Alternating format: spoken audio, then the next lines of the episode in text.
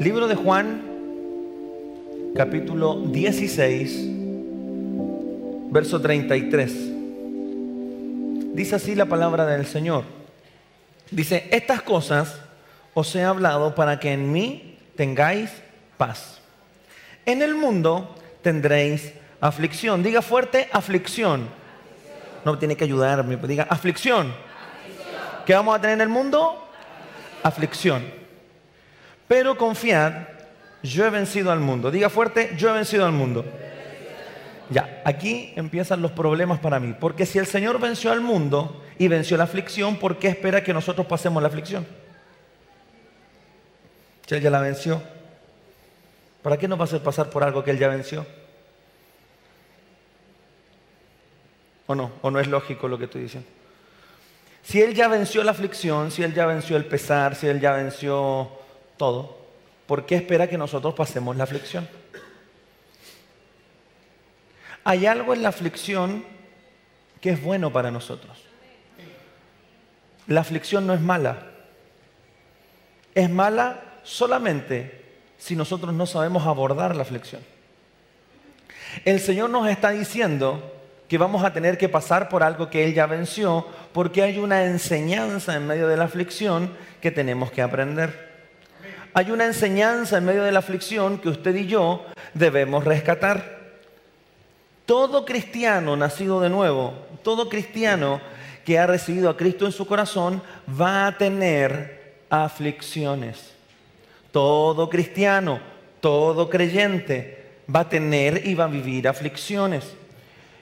¿Cómo sale uno después de una aflicción?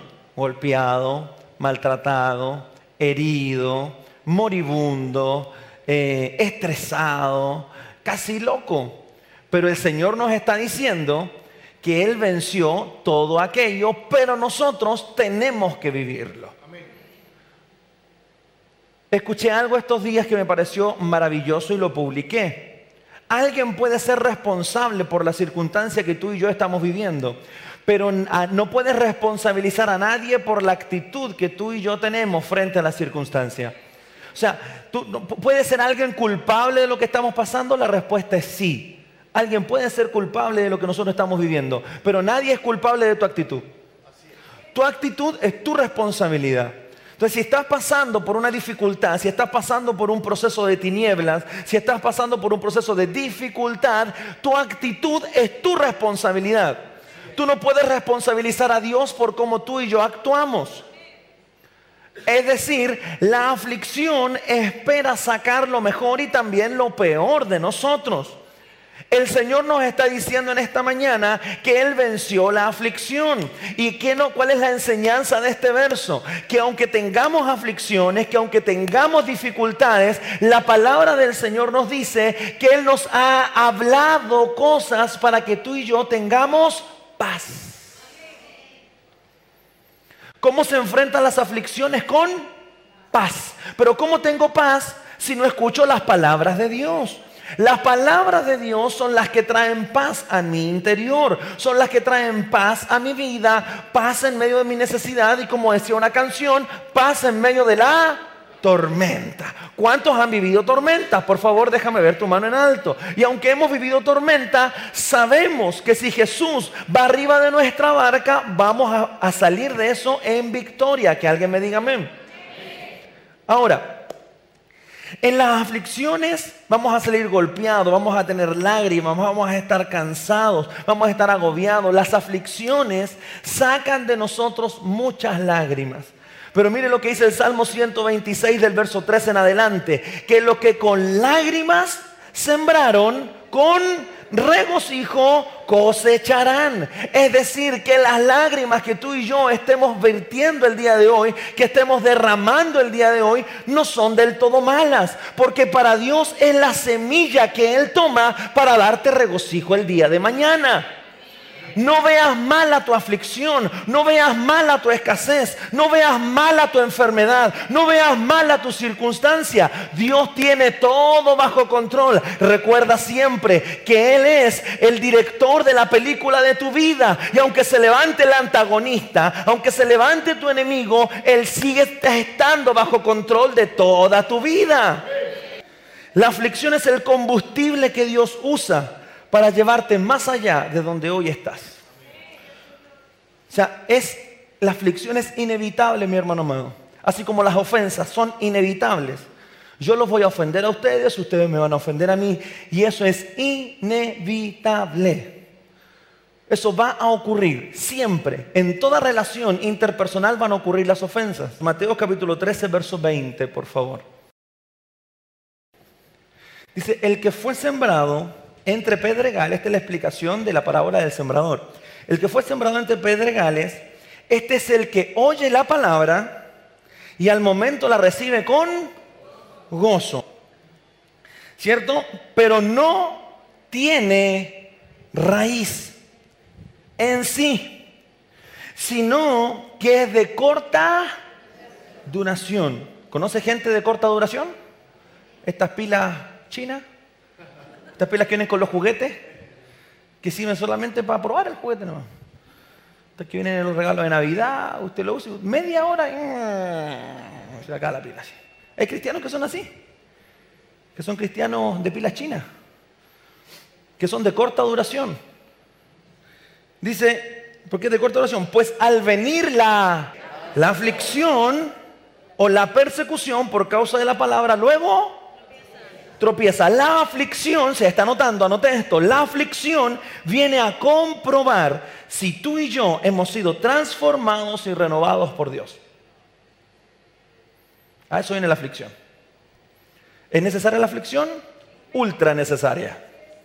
¿Es necesaria la pelea? Ultra necesaria la pelea. ¿Es necesario que la pasemos mal? Sí. ¿Es necesaria la pelea matrimonial? Sí. ¿Es necesaria la escasez? Muy necesaria la escasez. Así que si usted y yo estamos atravesando por una circunstancia de aflicción o persecución, recuerda siempre que es la herramienta que Dios está usando para probarte, a ver si eres buena tierra o eres pedregal. Porque la tierra, la semilla que fue sembrada entre las piedras, dice que recibe la palabra con gozo. Viene el día domingo y está contento en la casa del Señor. Recibe la palabra, llora, oran por él, pum, se va para atrás y todo, aquello. Danza, habla en lengua, aquí, pero maravilloso. Pero llega el lunes y empieza las llamadas de cobranza. o usted tiene que comprar algún útil a su hijo para el colegio y no tiene el dinero y su carácter se deforma. Nadie le puede decir nada porque está irritable. Se irrita fácilmente. ¿Por qué? Porque la palabra que oyó para él fue de corta, fue de corta duración. Entonces nos damos cuenta que la aflicción hizo sacar lo peor de ti. Entonces nos dimos cuenta que en realidad no ha sido transformado. Y no está ni siquiera en el proceso de. Porque cuando alguien está en el proceso de ser transformado, a la primera que se da cuenta del error que está cometiendo y que, se irrita fácilmente y que retas a los hijos, pero con, desborde, o sea, como que, te desquitas con el pobre niño. Los hijos no tienen la culpa de tu carácter. Gracias por ese amén solitario por ahí que pasó. Los niños no tienen ninguna culpa. Pero es que este niño me enferma. Muchas veces los, niños son el reflejo de lo que son sus padres. Por eso cuando yo vi que mi hija, mi Carolita, estaba saltando arriba de mi cabeza en la cama cuando tenía dos años, me di cuenta que tenía que cambiar. ahí me di cuenta. Porque ¿qué, es lo que uno dice? Ya, pues corta, Y al final es el reflejo de lo que es uno. Pero ¿cómo me doy cuenta de eso si la niña no salta en mi cabeza a las 2 de la mañana cuando quiero dormir? Es una aflicción también.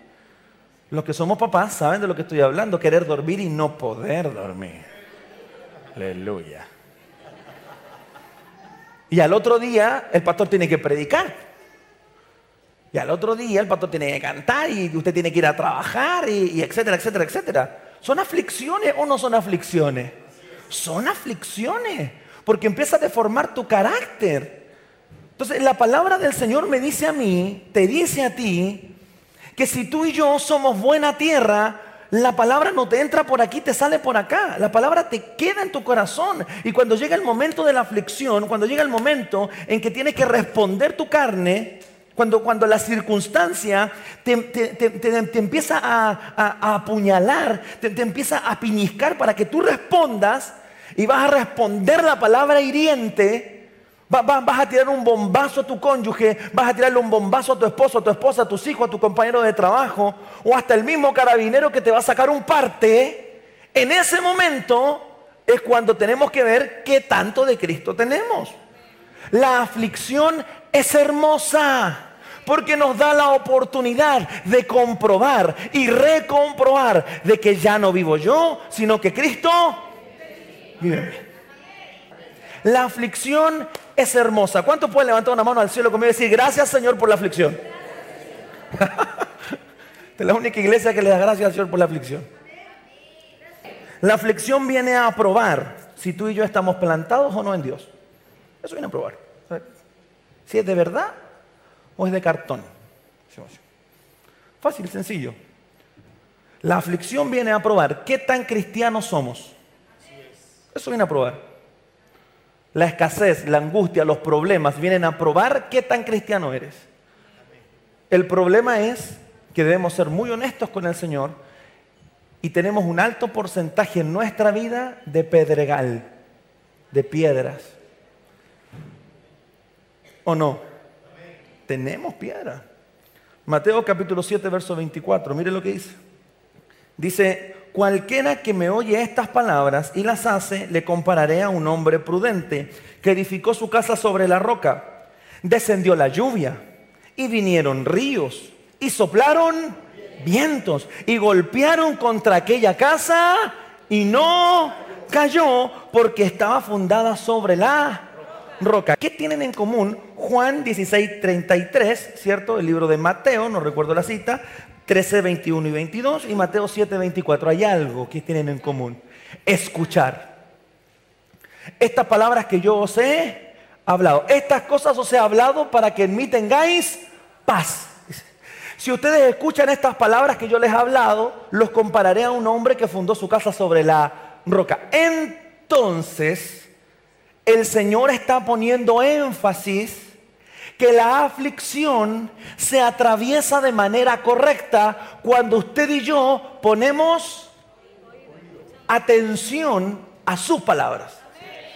La aflicción, mi hermano amado, está diseñada para ver qué tanto de ti, de Dios hay en ti. Pero si tú y yo no escuchamos palabra de Dios, si tú y yo no somos edificados en su palabra, lo más probable es que cuando llegue la aflicción, lo único que podamos responder sea basura, sean cosas que no edifican al resto, porque de adentro está saliendo basura. Recuerde lo que dice la palabra del Señor, del árbol malo no puede salir fruto bueno y del fruto y del árbol bueno no puede salir fruto malo, porque de lo que abunda en el corazón habla la boca. Entonces, ¿qué estás hablando en medio de tu aflicción? Por eso que el día de hoy quiero aprovechar estos 45 minutos que tengo para recordarte que en tu aflicción Dios sigue siendo Dios, Dios sigue siendo Rey, Dios sigue siendo el Todopoderoso, Él sigue sentado en su trono, Él sigue gobernando, a Él no se le acabaron las posibilidades, Él sigue teniendo todos los recursos, su palabra me dice a mí que Él es el dueño del oro, de la plata, de los mejores trabajos, de los ascensos. Él es el Dios que puede sacarte de tu enfermedad, el Dios que puede sacarte de tu aflicción. Ese es el Dios al cual yo sirvo. Si quieres salir de tu aflicción, empápate de la palabra de Dios. Todas las aflicciones se pasan con palabra de Dios. No hay otro remedio no hay otra medicina, yo puedo orar por ti y tú te vas a emocionar, vas a llorar y si el poder de Dios cae sobre ti te vas a ir de espaldas. Gloria a Dios por eso, nos gusta, maravilloso, extraordinario, pero eso no va a cambiar tu vida y eso no te va a ayudar a enfrentar tu problema el día de mañana cuando tu carácter salga. Cuando el viejo hombre se desclave de la cruz. No sé si me estoy dando a entender. Gran parte de nuestras aflicciones son porque el Señor quiere que tú y yo comprobemos que hemos sido transformados. La palabra debe desarrollar en nosotros carácter. Debe desarrollar tu carácter. ¿Usted conoce gente que no se le puede decir nada? Porque cualquier cosa que usted le dice, así, se siente atacado, se siente atacada, como que fue un ataque personal. Dígale a alguien que tenga al lado por ahí, prepárate para triunfar en tu aflicción. Prepárate para triunfar en tu aflicción. Génesis capítulo 41, verso 49. Recogió José trigo como arena del mar, mucho en extremo, hasta no poderse contar, porque no tenía número. Verso 50. Y nacieron a José dos hijos, antes que viniese el primer año de hambre, los cuales le dio a luz a Senat, hija de Potifera, sacerdote de On. Y llamó José el nombre del primogénito Manasés, porque dijo, Dios me hizo olvidar todo mi trabajo y toda la casa de mi padre. Verso 52, por favor, leámoslo todos juntos. Y llamó el nombre del segundo porque dijo, Dios me hizo fructificar en la tierra de mi aflicción. Si estás pasando necesidad, si estás pasando aflicción, gloria a Dios. Porque en ese lugar Dios te va a hacer fructificar. Dios te va a prosperar en ese lugar. O sea, si hoy día los extranjeros que se vinieron a Chile la están pasando más o menos mal porque los papeles no les salen, gloria a Dios, porque aquí en Chile Dios te va a hacer fructificar. O sea, si, si tu hijo si tu hija te salió rebelde, te salió rebelde, no viene a la iglesia, no se congrega, tú sigue alabando a Dios, porque el mismo hijo que te hizo salir caras verdes te va a hacer alabar a Dios con regocijo. Dios le hizo nacer a José un hijo que se llamó ¿cómo? Efraín. Y cuando le nace algo nuevo, él se recuerda que donde lo vendieron, en el mismo lugar donde lo vendieron, Dios lo hizo qué? Fructificar. Es decir, la aflicción no es mala. La aflicción no es mala. El desierto no es ¿Sabe lo que pasa en el desierto cuando la gente va sin Dios? Se muere.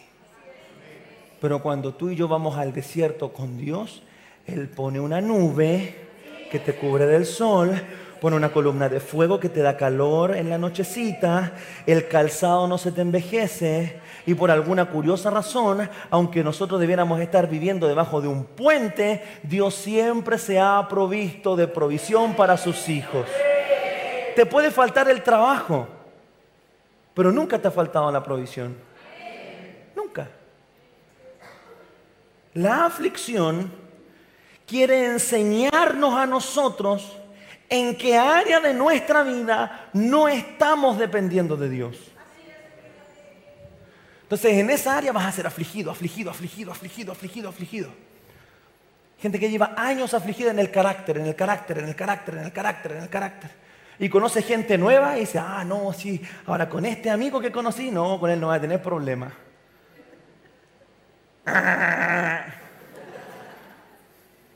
Pasan unos días, qué sé yo, problemas.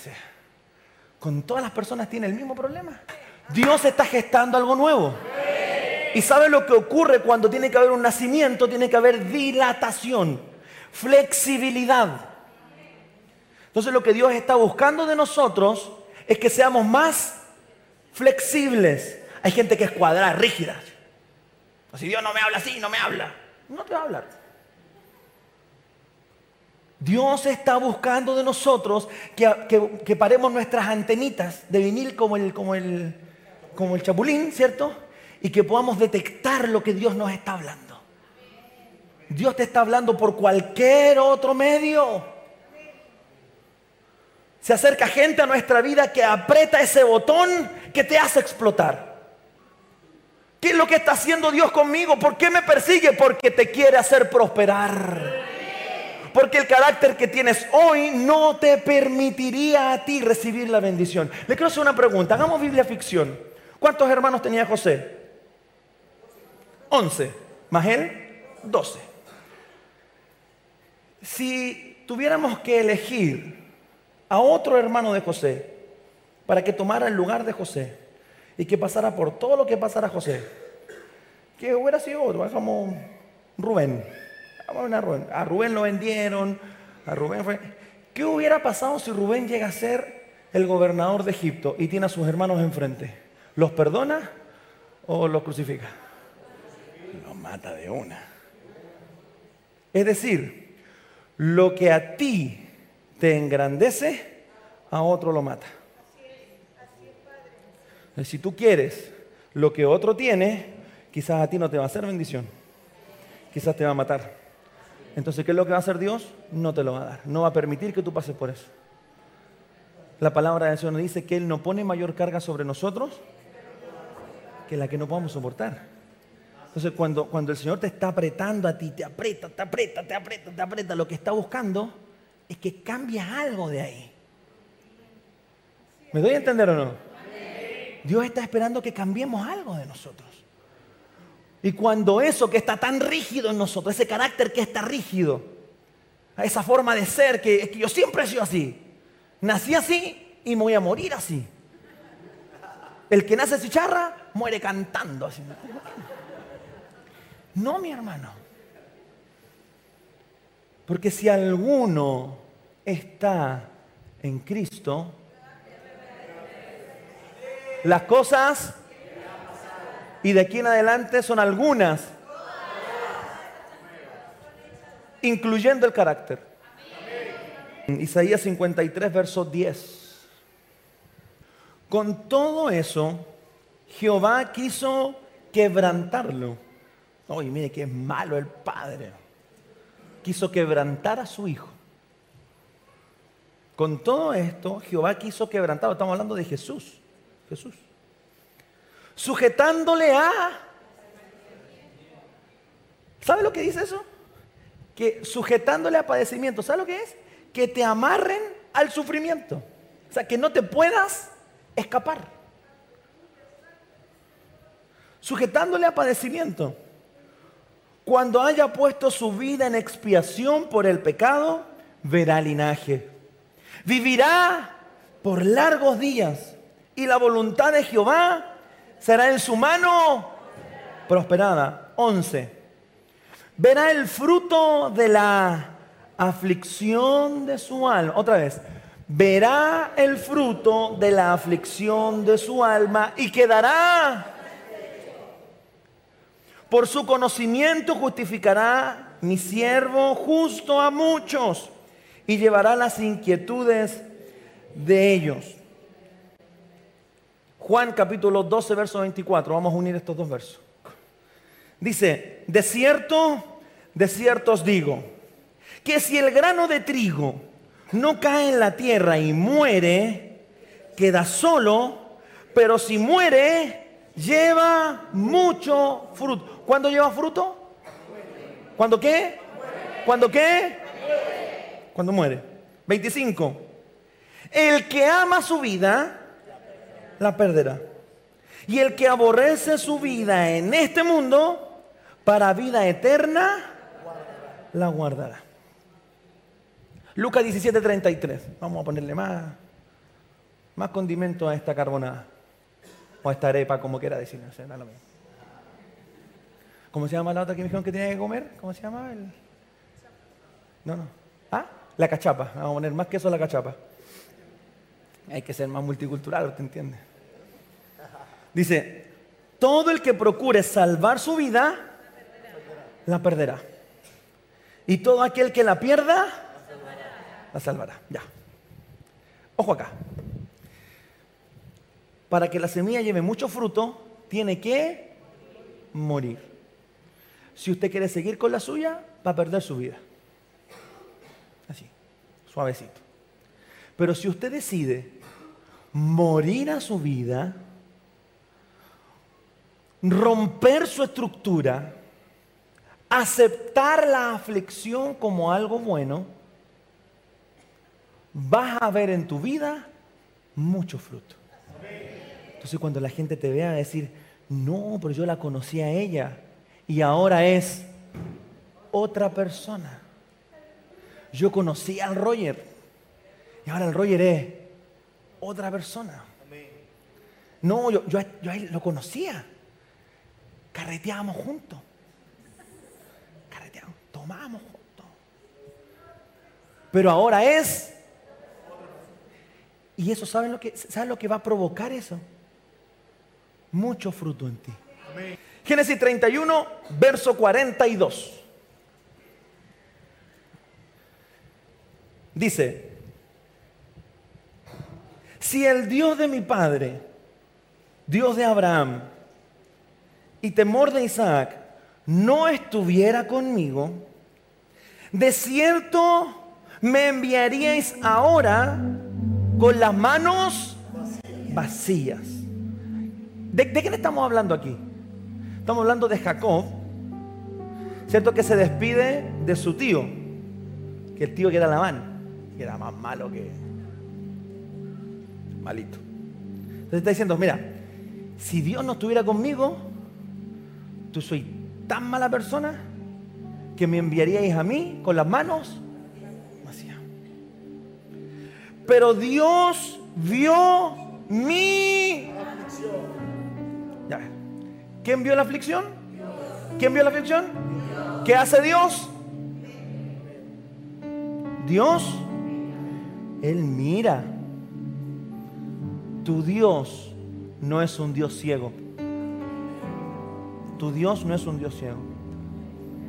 Tu Dios no se olvida de tu aflicción. Tu Dios está mirando tu aflicción. Y el trabajo de mis manos. Y te reprendió Mira, cuando nosotros trabajamos para Dios y nos damos por completo y el hombre te paga mal, Dios está mirando. Dios puede usar hasta el más carnal para bendecirte. Recuérdate a Saúl. Ese tipo ya estaba endemoniado, ya había sido desechado por Dios. Y cuando buscan a alguien para que enfrente al gigante, llega este muchachito David. Nadie le tenía ninguna fe a David, ninguna, pero ninguna. Y cuando dice, no, yo voy a ir, yo, yo maté al oso, yo maté al león, y a este también lo voy a matar. Y medio incrédulo, incrédulo, Saúl le dice, bueno, que Jehová vaya contigo. Léalo. Y David se toma de esas palabras del carnal, del endemoniado, y dice, Jehová va a ir conmigo. Mi parte. Ana lloró y lloró y lloró. Elí, que también ya estaba más carnal, más que espiritual, estaba más para el otro lado que para este. Recuerden lo que había hecho los hijos de Elí, aberraciones. Y lloró, la mujer lloró por un hijo, lloró por un hijo, lloró por un hijo, lloró por un hijo. Entra Elí, que ya estaba medio ciego. Eso está, está borracha, dice. Estás emborracho. Digiere tu vino, mujer, oh, si te casa del Señor, aleluya. Y ella le dice, no, mi Señor, yo estoy afligida de alma. Mi alma está afligida y le he venido a pedir a Dios por un hijo. Al ver Elí, el carnal Elí, que se había equivocado, dijo, bueno, hágase contigo como, como has pedido a, Dios, que Dios te escuche. Y se fue avergonzado. Y la mujer, Ana, se agarró de eso. Léalo, primera de Samuel 1. La mujer lloraba, lloraba, lloraba, lloraba, lloraba, lloraba. Y cuando Elí, el carnal, le dice esto, hágase contigo como tu oración ha dicho, dijo, Dios me escuchó. Se secó las lágrimas y se fue porque Dios me va a dar un hijo. Dios va a usar hasta el más carnal para responderte tu oración. Dios no se olvida del trabajo que tú has hecho en su obra. Dios no se olvida. Te cambiaste de iglesia, te cambiaste de país, te cambiaste de comuna, pero Dios no se olvida del trabajo que tú has hecho. Dios te va a dar la recompensa de tu trabajo. porque no hay nada, no hay nada, no hay nada que tú y yo hayamos hecho por Dios que no tenga su recompensa. No hay nada, no hay nada, no hay no hay nada que tú y yo hagamos por Dios que no traiga su recompensa. Aunque el hombre no te reconozca, Dios ciertamente va a amonestar a quien tenga que amonestar para que tu bendición llegue a tus manos. Dios lo va a hacer. Dios lo va a hacer. Así que hermanos míos amados, estad firmes y constantes, creciendo en la obra del Señor, siempre sabiendo que vuestro trabajo en el Señor no es en vano. Primera de Corintios 15, 58. No hay nada que sea en vano. No hay nada que sea en vano.